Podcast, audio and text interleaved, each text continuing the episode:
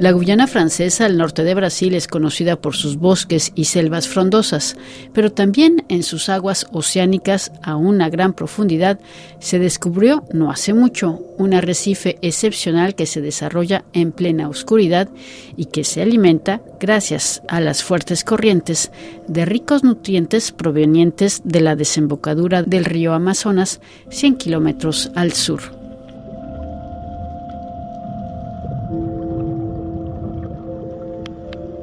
El arrecife de coral del Amazonas es un arrecife coralino que se encuentra en la desembocadura del río Amazonas, de donde proviene su nombre. Abarca un área de 9.500 kilómetros cuadrados y hasta hace poco se descubrió que se extendía hasta las costas de la Guyana francesa. Gracias a una expedición a bordo del buque Esperanza, se descubrieron islotes de una gran biodiversidad que sorprendieron a los propios científicos. El biólogo Serge Plan, director de investigación del CNRS, participó en esta misión.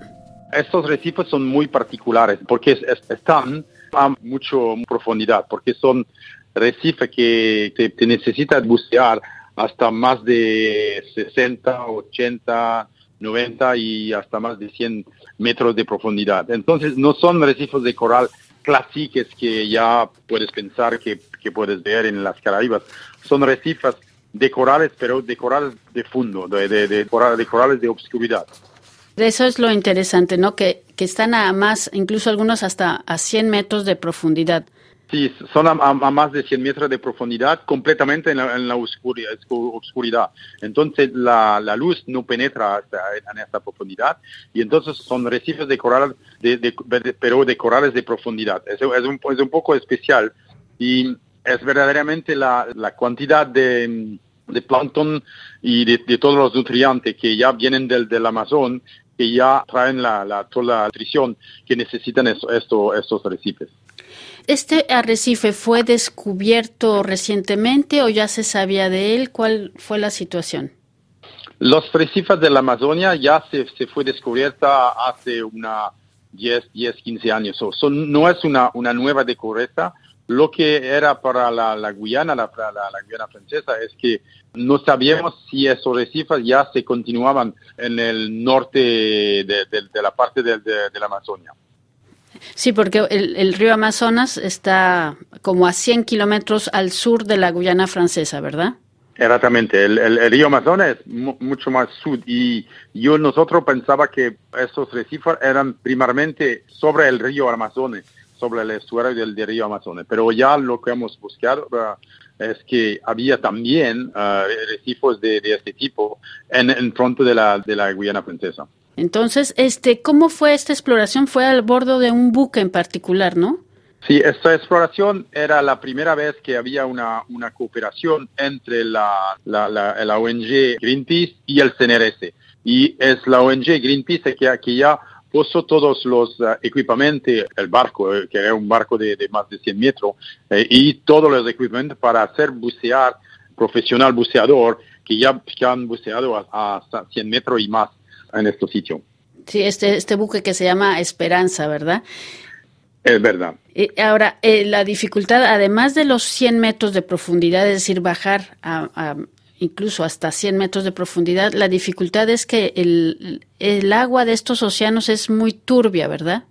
Verdad, la dificultad es de diferentes aspectos. El primero aspecto es el factor que ya, había mucho, mucho corriente y hay un corriente natural que ya, que ya uh, son de, de, algo como 2, 10 a 3 nóticos mil, miles, que, que ya, ya traen los buceadores muy, muy rápidamente fuera de la zona. Entonces, la, la primera dificultad era de identificar a dónde había los recifes porque no son continuos, no, no, no, son, no, no hacen un continual, ya están separados y un poco uh, dispersados en, la zona. Entonces, la primera cosa es con un sonar de poder identificar a dónde hay posiblemente rocaduras y que son las rocas a donde se, se developan estos recifes y después tener los buceadores que van a bucear en estos en estas profundidades y cuando bucean estas profundidades para tener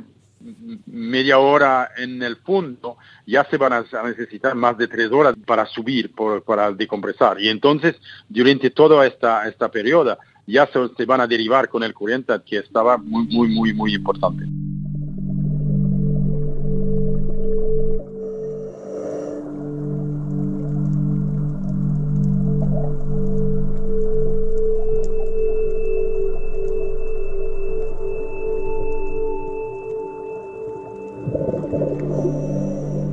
Como me decía usted, entonces estas aguas tienen muchos sedimentos que son de la desembocadura del, Amazonas, eh, pero la sorpresa fue que encontraron una gran biodiversidad.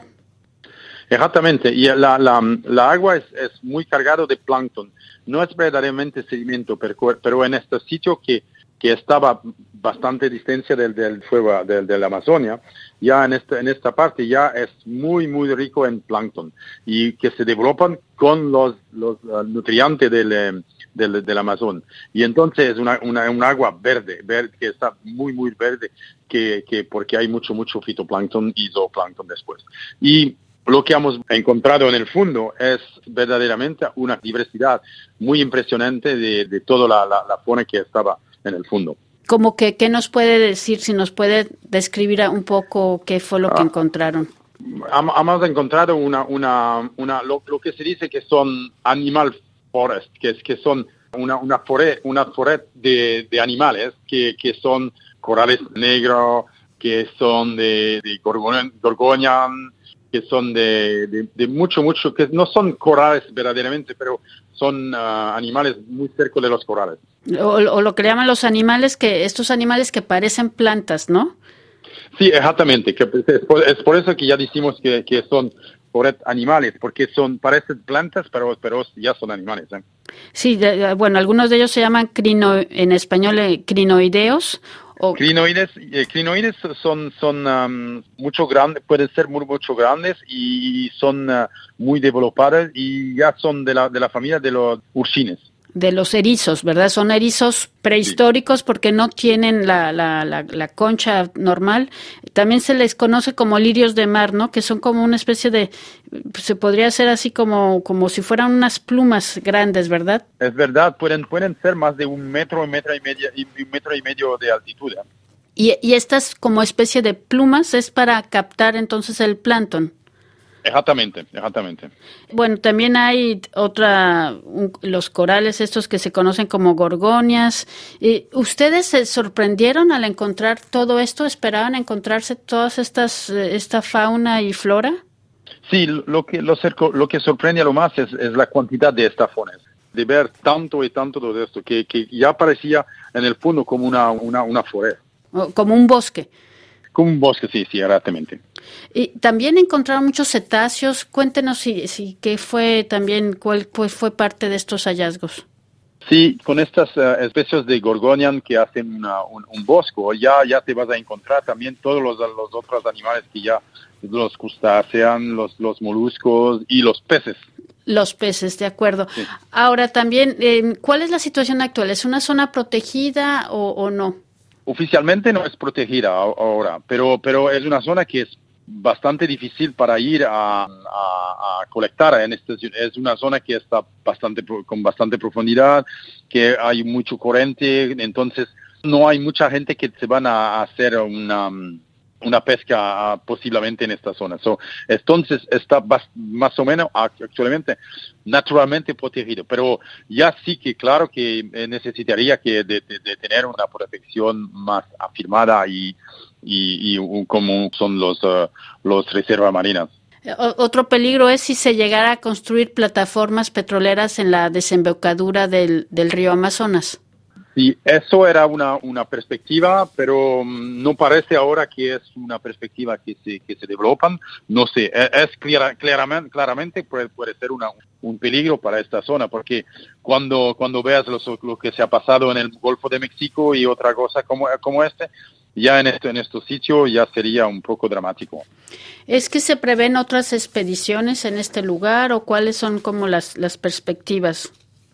Ahora, en el lado de la, de la Francia, no, no, no me conozco, no sé si va a hacer una, una otra expedición, pero me parece que no hay nada de que, que está um, expectado de, de, haber una, una otra expedición en, en los años que vienen.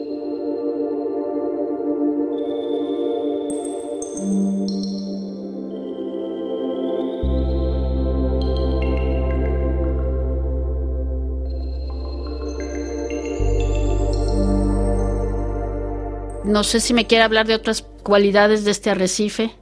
esos recifes para mí son particularmente originales, porque verdaderamente son completamente diferentes de, los recifes que ya, ya encuentras naturalmente. Ya, ya en, ¿Por qué tienes este tipo de agua? ¿Por qué tiene eh, este tipo de profundidad? ¿Por qué tiene este tipo de, de nutrientes que vienen de la, de la Amazonia? Es un recife muy, muy particular y verdaderamente para mí es un recife que necesitaría más ah, expediciones para eh, comprender un poco más lo que hemos hecho, porque, sabes, hemos hecho una expedición de 15 días y en 15 días hemos hecho solo 10 buceados y, cada buceado es media hora, entonces hemos, eh, hemos hecho 6 eh, horas de, de, de, observación de esos recifes, es muy poco, es muy poca. Y, luego también quizás, no solamente en la Guyana francesa, o sea, en las costas de la Guyana francesa, quizás este ecosistema se encuentra también en Surinam o en, o en, en, esta región. Sí, es, es, otra pregunta que ya necesitaría de, de ver, de ver si, si se continúa más al, al, norte y ya si se conecta con el arque eh, de los, de los Caraíbes, para, que, para saber si ya en las Caraíbas ya va a tener la misma tipo de fauna en esta profundidad. Pero yo pienso que cuando vas a entrar en la Caraíbas ya se va a hacer muy diferente en términos de la calidad del agua que está en la superficie. Entonces, la producción de plancton, la producción natural de, de, primario que tienes en este, en este sitio, no la vas a encontrar en la Caraíba y entonces no va a ser posible, va a ser posible el mismo desarrollo similar de este recife, que probablemente va a ser más profundo. Escuchábamos a Serge Plan, director de investigación del CNRS.